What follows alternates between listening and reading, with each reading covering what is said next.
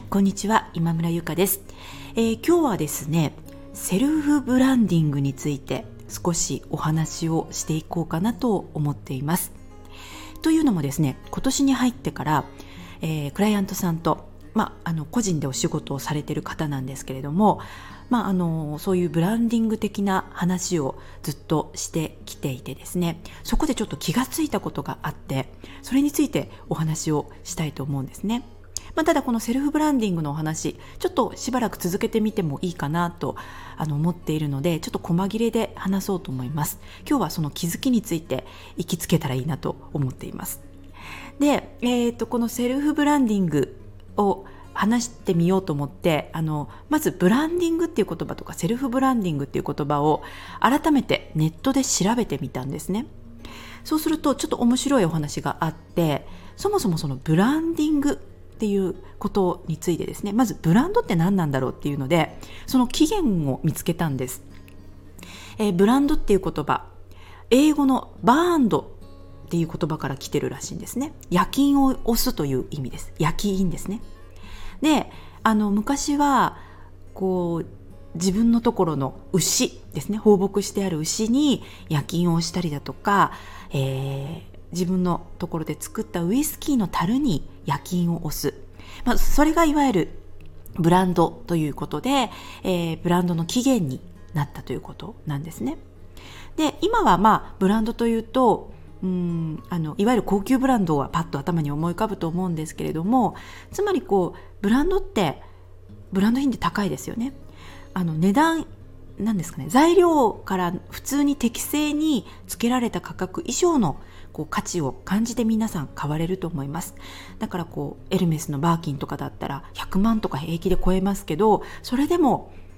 順番待ってでも予約して買いたいみたいな価値があるっていうことなんですよね。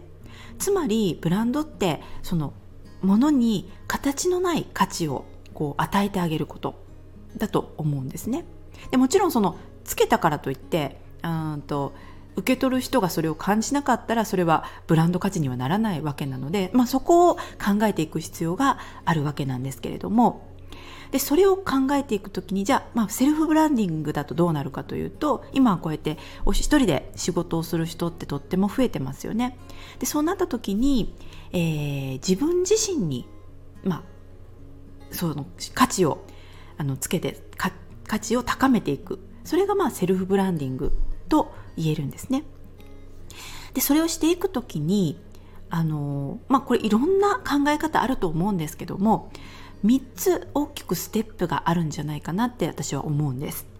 えー、まず1つ目がやっぱりこう価値を与えるその素材ですよねいわゆる自分それをあの知る必要はあると思うんです。でここであの大事なのはあの主観を入れずに客観的に自分を知るっていうことがすごく大事なんじゃないかなって思うんですね。まあ、要はこれから、まあ、どういう材料でを調理していくのかっていう、まあ、材料を集めるような作業。それがまあ自分を知るっていうことだと思います。で次にそれを、え、どんな人に届けるのかどんな人がそれを求めてるのかっていう相手を知る。で最後それを、まあ、つなげることをしていく。ですね。マッチングをしていく。その大きく分けて3つの、うん、ステップを踏むんじゃないかなと思うんですね。でもちろんそれを、まあ、届ける人って基本的には他者なんですけどここで今回ね私すごい気づきがあったんですけど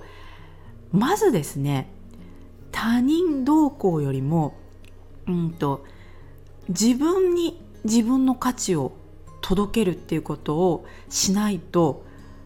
みんな行動できないんだなっていうことに気がついたんですなんか言ってる意味わかりますかね？要はこう誰かに届ける前に自分自身に自分の価値を届けてないっていうことなんですよね。うん、自分が価値自分なんて価値がない人間だって思ってるっていうことです。だからあのでそれがですねあるとこう、まあ、例えばアドバイスをして、まあ、こういうのあなたのいいところですよってこういうじゃあこういう人に届けるためにっていうふうにこういわゆるステップを踏んで考えていっても最後の最後に行動ができないんです。でなんでここまで決まってるあとやるだけなのに行動できないんだろうって思った時にあ自分がその価値を感じてないからやらないんだできないんだっていうじゃないかなという、まあ、まだちょっとね仮説の段階なんですけどそう思ったんですね。気づいたんです。でまあこれってね結構でもそうは言っても難しいと思うんですよね。自分自身に自分の価値を分かるっていうところ。